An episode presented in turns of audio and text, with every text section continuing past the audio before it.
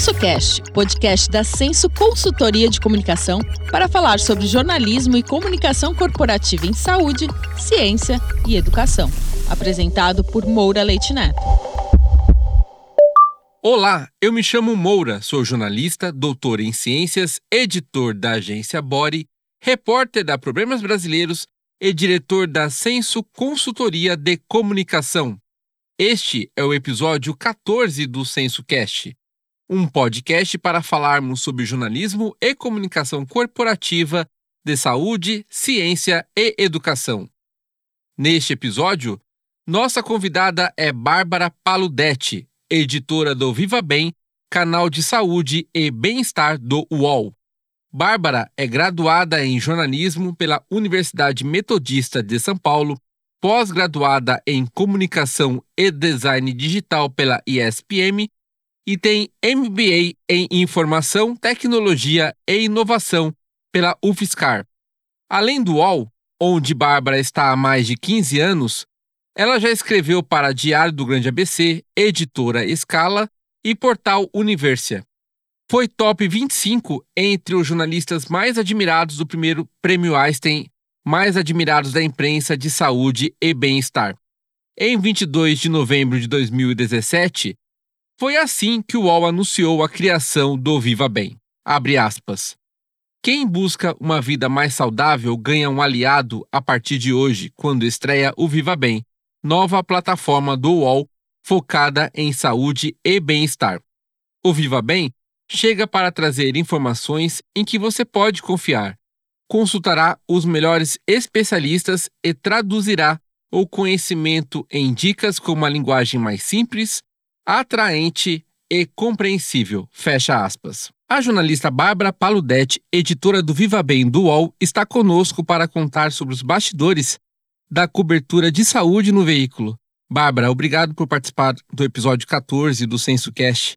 Eu disse na abertura que, ao ser criado em 2017, o Viva Bem foi anunciado como um veículo que traduziria o conhecimento em dicas com uma linguagem mais simples, atraente e compreensível.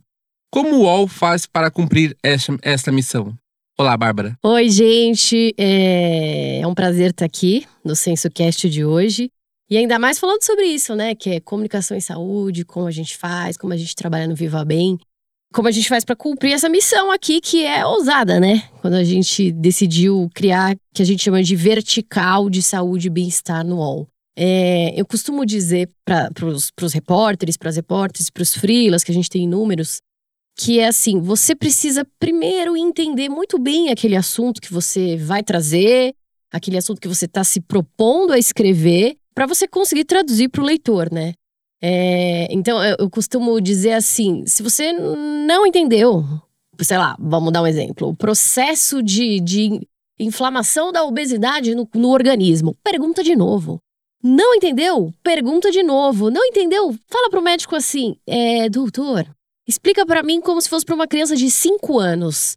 E aí sim, você entendendo, você vai conseguir é, traduzir e escrever dessa forma simples, que é o que a gente quer, que é o que a gente se propõe no Viva Bem. Assim, não, não é fácil, porque com a correria do dia a dia, com a quantidade de coisas que a gente tem que fazer, às vezes passa. É, mas acho que a gente tem conseguido, assim, de, de maneira exitosa nos últimos anos. E, Bárbara, quais são os critérios para uma reportagem sobre saúde ser elegível para o Viva Bem? E quando ela é indicada para, para os outros canais do UOL? É, na verdade, assim, as estruturas do UOL, elas são. As, as equipes, né, do UOL, elas são bem separadas, assim. Então, é, dentro da cobertura de saúde, a gente tem até uma questão, assim, meio. que às vezes a gente fica em dúvida, porque existe uma, uma cobertura de saúde pública, dentro do UOL, que é um assunto que a gente gosta muito no Viva Bem, mas não é tanto o nosso core de cobertura. Fica mais com o pessoal que cobre política, que entra ali uma, uma coisa meio Ministério da Saúde, meio políticas públicas. E aí a gente tenta é, se aproximar mais do leitor. Então, falar de, de políticas públicas talvez fique muito distante. Então, a gente costuma falar daquilo que é mais próximo. Então, de doenças é, no viés de um personagem, é, de dúvidas, de curiosidades sobre saúde. Então é mais nisso, assim. E as equipes, acho que elas têm muito bem estabelecidas dentro do UOL as áreas de cobertura delas, assim. Então, não tem, não tem tanto esse problema, assim. Então, aquilo que cabe em saúde, bem-estar, alimentação, é, tudo que permeia esse universo, a gente cobre em Viva Bem. E caso aconteça de uma história, ah, será que é mais aqui, mais ali, também rola uma conversa e é super tranquilo isso dentro do UOL, né? E como é a estrutura hoje da equipe do Viva Bem? O Viva Bem atualmente é, tem sete pessoas, que a gente chama de CLT, né? Dentro do UOL, nós somos em sete. É, nós temos um editor-chefe, que é o César. Eu sou editora. Tem uma editora assistente, quatro redatoras. Para você ver, é uma equipe majoritariamente feminina, porque só o César é, é homem. Mas nós temos uma é, dezenas de frilas. Uma dezena não, mais. Duas dezenas, três dezenas, talvez. De frilas que são repórteres, colaboradores, que enviam muito texto para nós, que colaboram muito na nossa cobertura. Alguns que estão conosco desde que o Viva Bem estreou no UOL. Então, são é, a gente com, com bastante experiência de cobertura de saúde também. Então é isso, a gente tem aquela estrutura fixa de quem está ali dentro do UOL, mas a gente conta com uma, uma enormidade de repórteres colaboradores até pelo Brasil, assim. E o Viva Bem é dividido em alimentação, equilíbrio, longevidade, movimento, entre outras áreas. Como é o dia a dia da cobertura dessas diferentes editorias, Bárbara? Sabe que é engraçado você me perguntar isso, Moura? Porque a gente não, não pensa muito separado, assim, sabe? É mais uma estrutura para poder organizar, sabe? Uma questão mais de é, user experience, assim, dentro do site. Porque isso, na verdade, é uma coisa muito do UOL até. É você. O, o que a gente sempre diz, o que importa é a informação chegar para o leitor.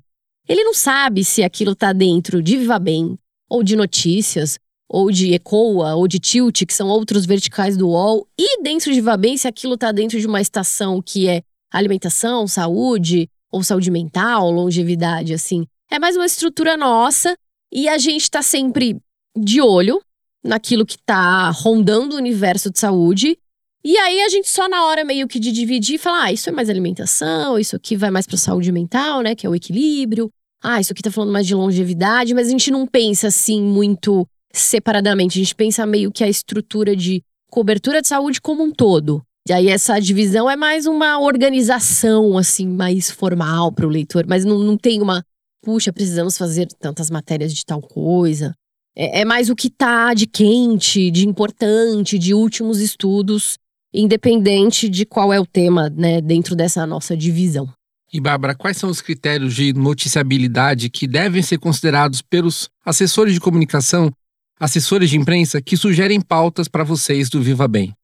É, eu acho que assim, que é sempre importante dizer é que o trabalho do jornalista de redação, ele não funciona muito bem, não existe sem o assessor de imprensa, sem o assessor de comunicação.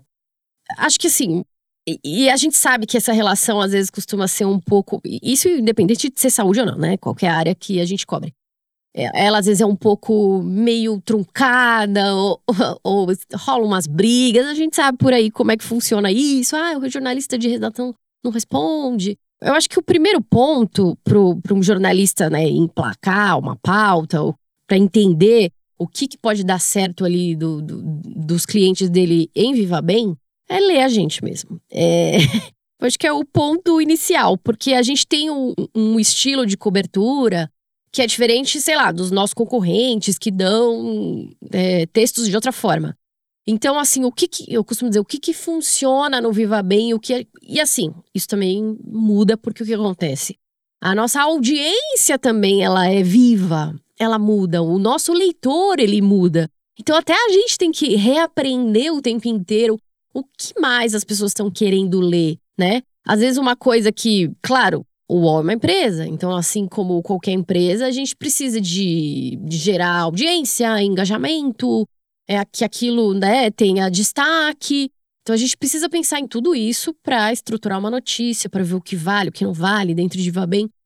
É, mas o que normalmente a gente sabe que costuma emplacar, eh, da forma que a gente costuma cobrir saúde, é abordar histórias é, de pessoas, de personagem. Então, com o viés da pessoa, com esse viés do personagem, ele contando a história, né? E aí, claro, sempre vai estar envolvido uma questão de saúde mental, uma doença crônica, uma doença rara que essa pessoa tem, é, alguma situação que ela enfrentou. E aí a gente traz essa educação em saúde, mas através dessa história, né? Dessa, dessa ótica desse personagem, contando a história de vida dele, a gente consegue trazer essa informação médica mais traduzida, mais mastigada, para as pessoas prestarem atenção. E claro, assim, não tem como a gente fugir também aquilo que está quente, então, aquilo que está bombando. Vou dar um exemplo assim. Então, o remédio emagrecedor do momento.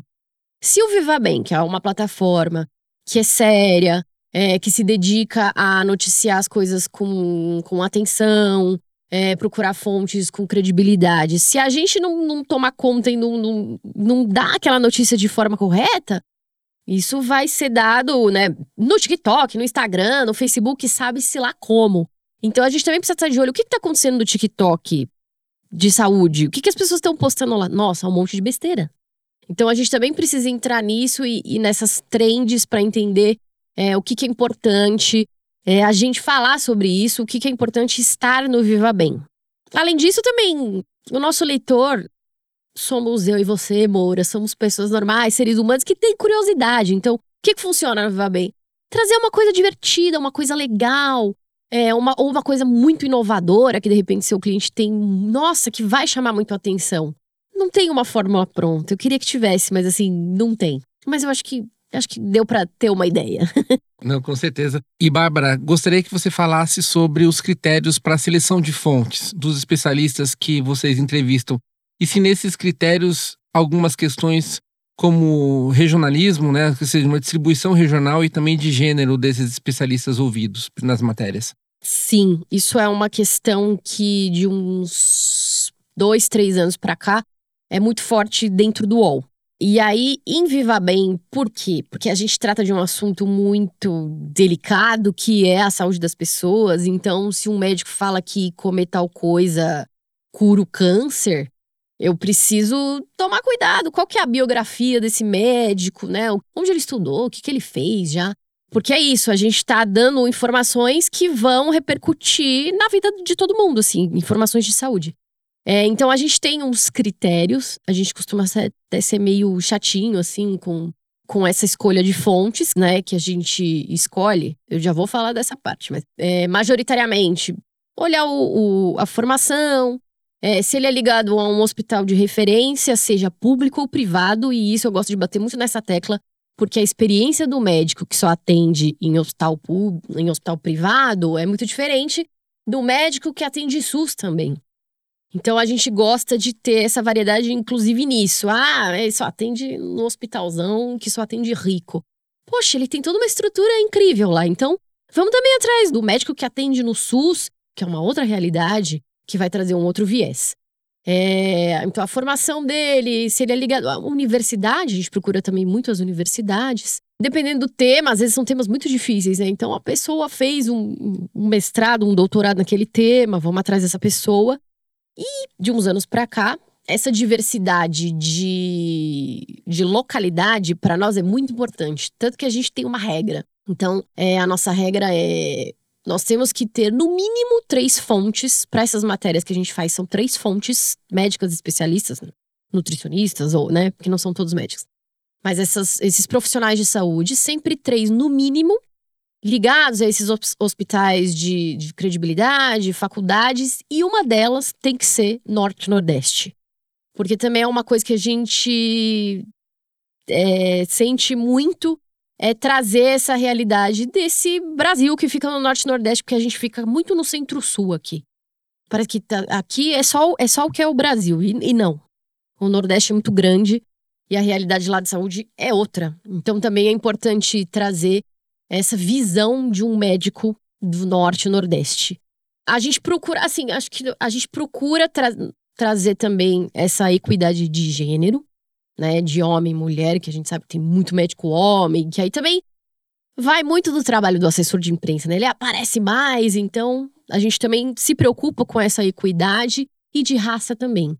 Então, o que é muito difícil entre os profissionais médicos, assim. Então, a gente tem essa. A gente busca isso, mas é, é sempre um desafio. O Norte e o Nordeste, a gente tem uns parceiros muito bons que a gente consegue sempre trazer essa visão. Mas essa, esse recorte de, de raça, ele é um pouco mais complicado. Então a gente procura trazer também isso nos personagens. Então a gente também tá sempre atrás de gente de várias cores, de gente fora aqui de São Paulo para trazer histórias de como é, sei lá, se tratar de uma doença rara crônica lá no norte, por exemplo. Porque senão, e também é muito cômodo para os nossos repórteres ficar sempre aqui no Centro-Sul com os mesmos médicos dos mesmos centros de saúde, das mesmas universidades que são sempre homens brancos, héteros. Então a gente instiga os nossos frilas e as nossas repórteres a fazerem sempre essa equidade, tentar pelo menos. E esse movimento eu achei muito interessante desde que eu comecei a observá-lo. E, inclusive, a gente busca, né, através da Censo, uh, como a gente atende sociedades médicas do Brasil inteiro, então a gente busca já essa diversidade no momento de sugerir também porta-voz. Eu acho muito, muito interessante é porque, afinal, né, se são sociedades brasileiras, se são. É, e é um portal que não é um, um portal é, de, um, de, uma, de uma cidade ou de uma região, né? É um portal nacional. Então é muito importante que o UOL tenha essa visão. É muito, muito bacana. É, Bárbara, o que eu queria ver contigo aqui, os desafios, enfim, de, de, de toda a equipe, né? De saber filtrar. Você já falou um pouco sobre isso, mas essa, essa dificuldade de saber quando um assunto, principalmente quando o assunto já tomou a agenda setting da saúde e vocês têm que saber como se posicionar ou não relacionado a algum tema que, que já está no noticiário, né? E o UOL precisa se posicionar, informar e às vezes sabendo que esse assunto ele está vindo enviesado, que não tem necessariamente uma evidência científica, um assunto que está gerando uma turbulência, o quanto isso afeta a cobertura.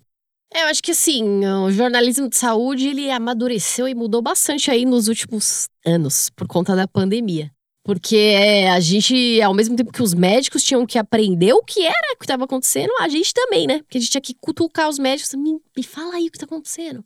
E, e, aconteceu muito isso na pandemia, né? Com tratamentos é, completamente infundados, com nenhuma base científica sendo aventados né, por pessoas em posição de poder, e foram vários. Então a gente tem toma sempre muito cuidado de ler. Vamos ler isso aqui. Vamos entender da onde tiraram essa informação? Por que estão falando que isso aqui funciona? Mas baseado em quê? Então vamos ler, vamos atrás do estudo. Ah, é esse estudo aqui? Putz, não entendi. Vamos pegar alguém aqui que pode me ajudar. Porque a gente não é médico, a gente não é cientista. Então, às vezes, ler um. A gente tem uma dificuldade de ler estudos científicos. Fala, gente, não tô entendendo nada. É, por mais que a gente tenha, assim, uma certa experiência, mas é muito difícil. Então, a gente tem uns parceiros, uns médicos parceiros que a gente vai atrás, que a gente enche o saco para ajudar a gente e falar assim: não, peraí, tá todo mundo falando de tal coisa, mas, mas não, não existe embasamento aqui.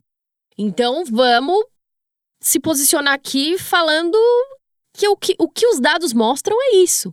E isso aconteceu muito na pandemia e acontece muito que as nossas repórteres que assinam os textos, né, o nome delas aparece. E aí elas, né, rola aquela perseguição nas redes sociais, é, vão na, nas DMs das repórteres, né, encher besteira, encher o saco delas, falar besteira, é, enfim. É, aconteceu bastante, mas acho que a gente, como o maior portal do país, é a nossa obrigação fazer sempre um trabalho bem feito. E eu acho que isso é uma questão importante, Moura, na, na cobertura de saúde. Enquanto a gente não está com a apuração fechada, completa, se a repórter ainda está com dúvidas, se, se, a gente não entendeu, se tô, tô, precisando, eu tô precisando ainda de um médico que me ajude a traduzir isso aqui. Por que estão falando de tal medicamento se não parece que não, não faz sentido? É, não importa que todo mundo já deu. a gente espera até a gente ter certeza daquilo que a gente está escrevendo, porque a pressa, aquele clichêzão, é inimiga da perfeição e a gente não se propõe a ser perfeito, não, porque a gente erra também.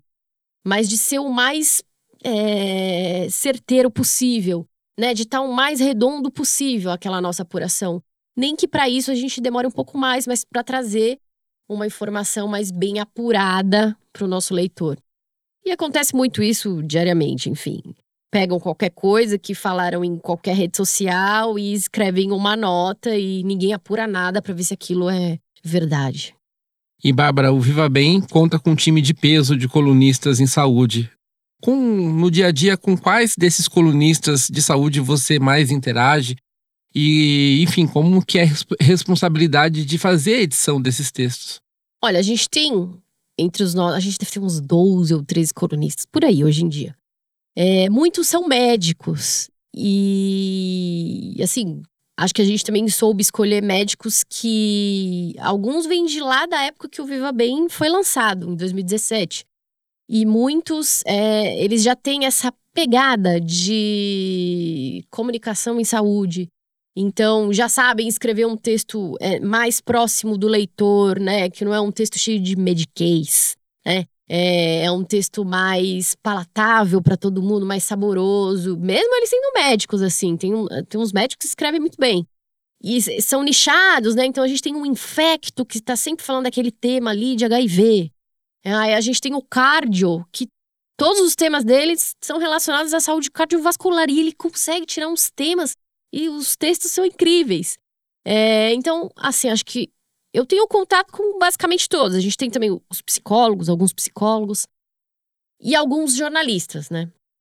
É, mas é uma minoria hoje em dia de jornalistas. A nossa maior parte dos colunistas são médicos.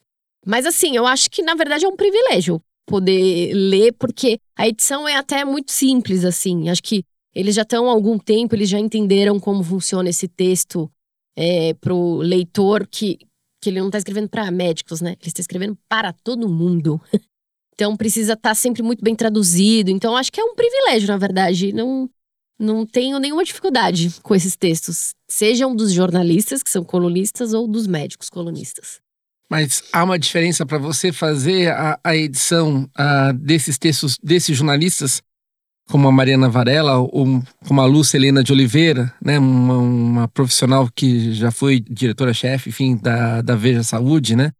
Uh, o peso de, de você ter essa responsabilidade de editar um texto de uma jornalista tão competente uh, no, no, no, seu dia a dia, porque existe essa questão hierárquica, né? Como que é isso no dia a dia? Ah, sim.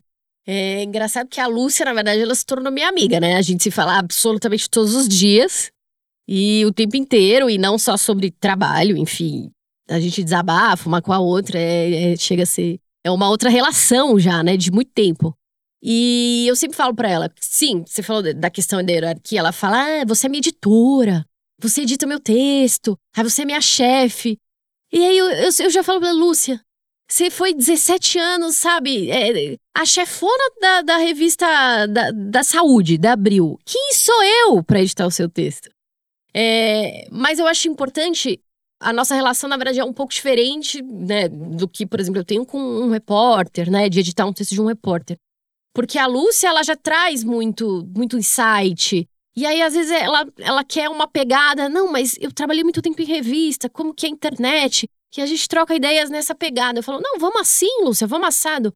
É muito uma coisa muito mais é, horizontalizada, sabe? Assim, de troca de ideias. E o texto da Lúcia é impecável. Eu não preciso, Sim, eu não, não edito, não né? eu não edito. Só desfruta da leitura, né? Exato. E eu sempre falo para ela, então tô falando aqui mais uma vez, aqui no podcast, que o texto dela é impecável. E o que eu quero é um dia escrever que nem a Lúcia. Porque ela traduz de um jeito sempre Lucielena. Então, às vezes, a gente tem um tema muito espinhoso, um tema muito difícil, alguma coisa que tá muito complicada. A gente fala assim, até eu e o César, a gente fala assim: vamos mandar pra Lúcia, né? Porque ela vai conseguir fazer, ela vai traduzir, ela vai atrás das melhores fontes e vai conseguir entregar aquilo mastigado para o nosso leitor entender as coisas mais difíceis da genética e da imunologia. Ela vai. Sim. E Bárbara, quais são os critérios, os cuidados para vocês trabalharem com os, os, pacientes, né? Os chamados personagens que contextualizam muitas das matérias, inclusive muitas das matérias, inclusive muitas das matérias do UOL elas trazem o personagem até como um gancho, né, para a matéria em si, né? Sim, é, dentro de Viva Bem, todos os nossos personagens são sempre esse gancho, né? Pra gente falar de determinado assunto, de determinada doença. Eu acho assim, a gente sempre orienta as nossas repórteres a sempre é, respeitarem o que aquele personagem quer, até onde ele quer ir. Porque às vezes é uma questão de saúde muito delicada, ou muito íntima, dependendo. É, e a gente sempre. Porque aí eu vou contar coisas que já aconteceram conosco. Como eu disse, mais uma vez, o UOL é o maior portal do país. Então a exposição é muito grande. Então a pessoa tá contando alguma coisa muito íntima dela, uma coisa, sabe, muito é, delicada da vida dela, uma coisa que é muito sensível, né? Questões de saúde como um todo. Então a gente sempre costuma, a gente sempre pede para as repórteres sempre reforçarem: olha, é, você tem certeza que você quer aparecer? É, você me fala o que você quiser, você quer pôr seu nome ou não, você quer é, que a gente use as suas fotos ou não. Então, assim, tem sempre muito esse cuidado, porque é muita exposição mesmo. Eu, às vezes, eu, eu fico bastante admirada com essa resiliência que esses pacientes têm, e, e muitos deles, nossa, eu diria a maioria, é, eles topam sempre contar por quê? Porque eles querem ajudar outras pessoas. É sempre esse o objetivo deles. É, eu tô aqui pra contar minha história e foi assim que eu descobri um câncer super raro, não sei o que, não sei o que lá. É sempre assim uma história, né? porque eu quero ajudar outras pessoas a não demorarem tanto tempo quanto eu para terem o um diagnóstico. Então é sempre com um objetivo muito nobre.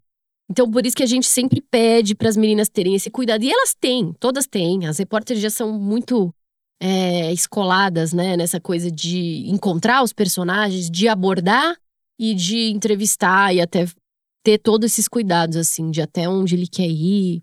Você vai contar sua história, o UOL é muito grande. É, eu acho que é nessa linha. Eu acho que a gente tem conseguido com um certo sucesso. E como conteúdo é, multiplataforma, Bárbara, vocês têm webséries, vocês têm vídeos, você também tem tido participações ao vivo, né, com, com programas também no portal. Como tem sido esse olhar do UOL para trazer outros formatos é, para as notícias de saúde? Até já falei, né, que o nosso leitor, ele é vivo. A nossa audiência, ela é mutável, né? Então, é, a gente começa a perceber assim: puxa, é, não são só textos que as pessoas gostam. Na verdade, as pessoas leem pouco, né? Textos. É, eu acho que a gente precisa começar a investir em vídeos, por exemplo. É, vamos fazer um programa ao vivo, porque justamente as pessoas gostam de vídeo, então repercutir esses assuntos quentes, em vez de fazer só texto, vamos fazer em vídeo também. Então é pensando sempre nessa mudança de como a gente pode alcançar mais pessoas. Então, porque eu tenho um texto, então quem gosta de ler, lê. Tenho vídeo, a pessoa pode ir lá escutar. A gente tem programas ao vivo e programas gravados também, que a gente tem com a Mariana Ferrão, que sempre trazem esses temas que estão aí em voga, que estão aí quentes e de forma muito simples, que é esse é sempre o nosso objetivo. De forma muito simples para as pessoas entenderem o que a gente quer passar. E aí a gente faz também, sempre tem esse cuidado de fazer uma versão para redes sociais, que cada rede tem um formato, cada rede tem um alcance, cada rede tem uma linguagem. E é claro que isso não é, é não é só o Viva Bem, né? É, o UOL é grande, mas não tanto. que a gente também tem uma, uma estrutura enxuta que a gente acaba fazendo. A gente está aqui aprendendo a fazer vídeo e programa ao vivo, né? Com esse nosso programa agora três vezes por semana. Mas a gente tem uma equipe de redes sociais que pensa melhor, né, nessa linguagem para Instagram, para TikTok, para Twitter. Aí a gente tem o pessoal de vídeos mais especializado em YouTube que consegue ensinar para nós aqui, olha, o título é diferente de um título de texto. Tem que ir mais assim, mais assado. Tem que ter uma thumb chamativa. Então, assim, a gente também vai aprendendo e a gente vai é, diversificando o nosso formato para chegar em mais pessoas. É sempre esse o objetivo, né? Adorei demais o nosso papo. Obrigado por ter participado aqui do Senso Cast, episódio 14. Algo mais que você gostaria de acrescentar? Puxa, Moura, eu tô lisonjeada. eu que te enchi o saco pra você me chamar, mas enfim. Fiquei super honrado com o seu alto convite. Nossa, vai ser um prazer recebê-la, Bárbara. Cara de pau, né? Que eu sou cara de pau. Mas eu, é engraçado que as pessoas, elas falam assim, ah, trabalhar, trabalhar assim. Puxa, eu queria às vezes nem gostar tanto do meu trabalho, mas eu gosto muito, porque eu falo assim, muito empolgada sobre o meu trabalho. É... Então, assim, é uma coisa que realmente me deixa feliz, falar do jeito que a gente faz, então, se isso puder chegar a mais pessoas, que as pessoas é, leiam Viva Bem, prestigiem ali o que a gente faz. E deem sugestões, estamos sempre abertos. Obrigada. Obrigado, Bárbara. Obrigada, Moura. E assim encerramos o episódio 14 do Censo Cast. Nos acompanhe nas mídias sociais e em nosso site sensocomunicação sem cedilha e sentiu.com.br. Estamos nas principais plataformas de podcast, todos os meses com um episódio novo. Um grande abraço e até o próximo episódio. Este podcast é uma produção Senso Consultoria de Comunicação e Estúdio Banca Podcast. Apoio Banca de Conteúdo.